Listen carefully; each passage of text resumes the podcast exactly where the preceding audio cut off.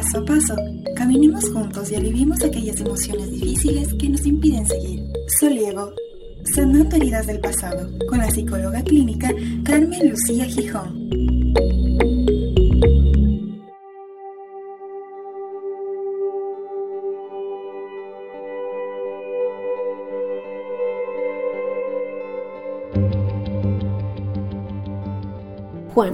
Un hombre de casi 50 años, llegó a la consulta porque se sentía atascado. Había tenido varios fracasos económicos, de los cuales lograba sobreponerse para volver a empezar. No podía dejar de vivir de esta manera y no sabía qué le llevaba a repetir ese ciclo de subidas y caídas. ¿Era acaso autosabotaje? ¿Pensaba que no merecía el éxito?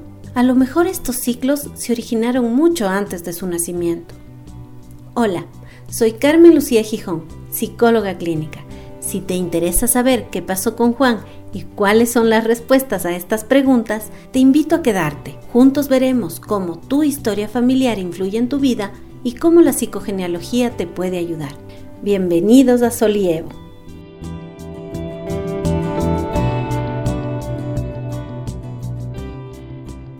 En la consulta de la psicóloga argentina Mabel Meschiani, Juan comenzó a trabajar en su árbol psicogenealógico. Allí pudo darse cuenta de que tuvo su primera pérdida económica a la misma edad que tenía su padre cuando éste tuvo un serio revés económico. Esa pérdida obligó al padre de Juan a cerrar su negocio y condujo a toda la familia a un cambio radical en su modo de vida. Sin embargo, la historia de los cambios de situación económica no empezó con el padre de Juan, sino con Angélica, su abuela paterna. Angélica, cuyos padres eran ricos hacendados, creció con una posición económica muy buena y estaba acostumbrada a los lujos que esa situación le permitían. Pero lo perdió todo cuando se enamoró de uno de los peones de la hacienda, se escapó y se casó con él, lo que ocasionó que sus padres la desheredaran.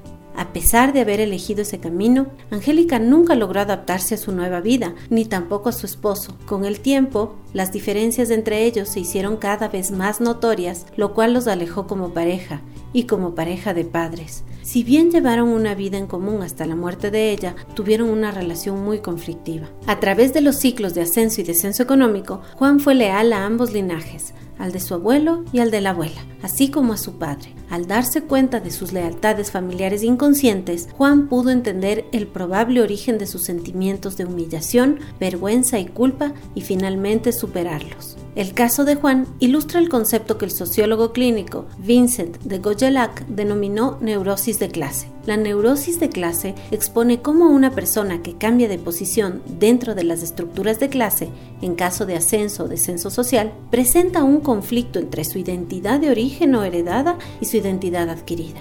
¿Cómo se manifiesta la neurosis de clase? Se manifiesta a nivel psicológico como ansiedad, culpabilidad y vergüenza, con un fuerte sentimiento de inferioridad social que pueden llevar a una persona a desarrollar mecanismos inconscientes de autosabotaje. Es posible que se exprese como una insaciable búsqueda de reconocimiento de éxito a través de la afirmación de una supuesta superioridad o por el contrario, un retraimiento y un sentimiento de estar dividido, de pertenecer a dos mundos diferentes y opuestos, lo cual genera una sensación de extrañeza y desdoblamiento en su interior. Incluso puede llegar a considerar ir en contra de los mandatos familiares e ir en pos de la búsqueda de la libertad, lo cual no es sino una huida expresada como oposición ante las exigencias parentales y no resuelve su conflicto.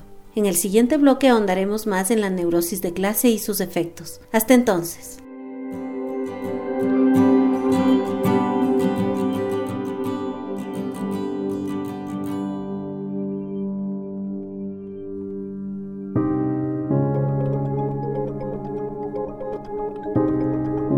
Solievo, conocer, interiorizar, tratar, aliviar, avanzar.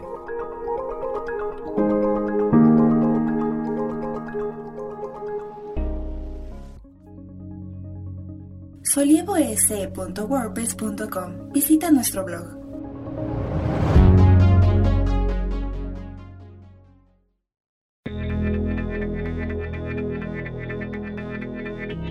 sigamos conversando. Contáctanos en redes a través de arroba solievo S.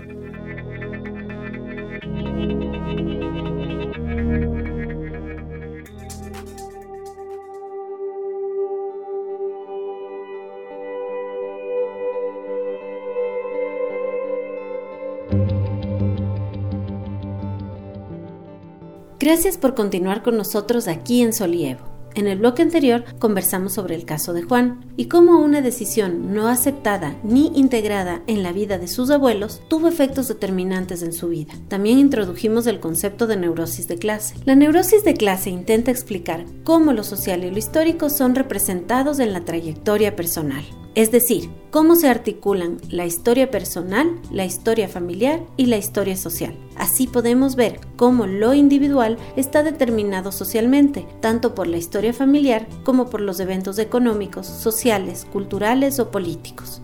Esta articulación puede ser conflictiva para quien, debido a las contradicciones y paradojas a las que se enfrenta por la movilidad social, no puede ser feliz. La lealtad familiar inconsciente al lugar de origen y un rechazo inconsciente al lugar social adquirido se presenta como un conflicto de identidad, ya que un individuo se considera a sí mismo un desclasado, es decir, que no pertenece a ninguna clase social. El concepto de neurosis de clase no busca fijar los conflictos y las conductas que se presentan debido al desplazamiento social como una patología psicológica, sino que expresa cómo estos movimientos hacia arriba o hacia abajo en la estructura de clases afectan a la identidad de las personas que cambian de posición social, aunque sea por su propio trabajo o por matrimonio.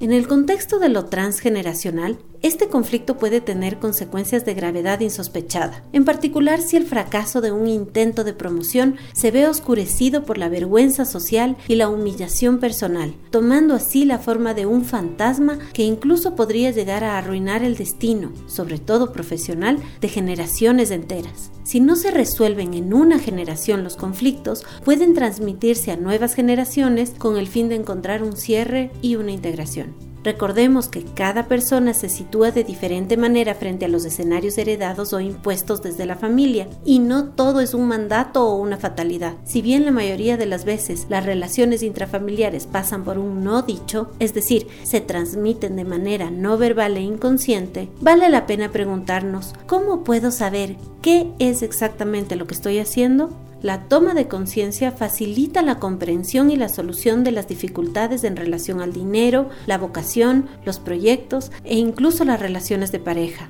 Es necesario definir si tu forma de vida actual te complace. Caso contrario, es importante saber qué es aquello que te dificulta vivir de manera más satisfactoria.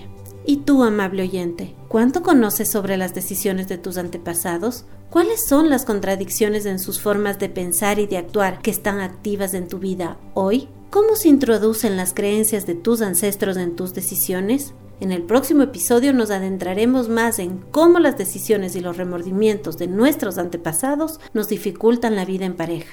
Soy la psicóloga clínica Carmen Lucía Gijón y te invito a que caminemos juntos y sigamos conversando aquí en Solievo, sanando heridas del pasado.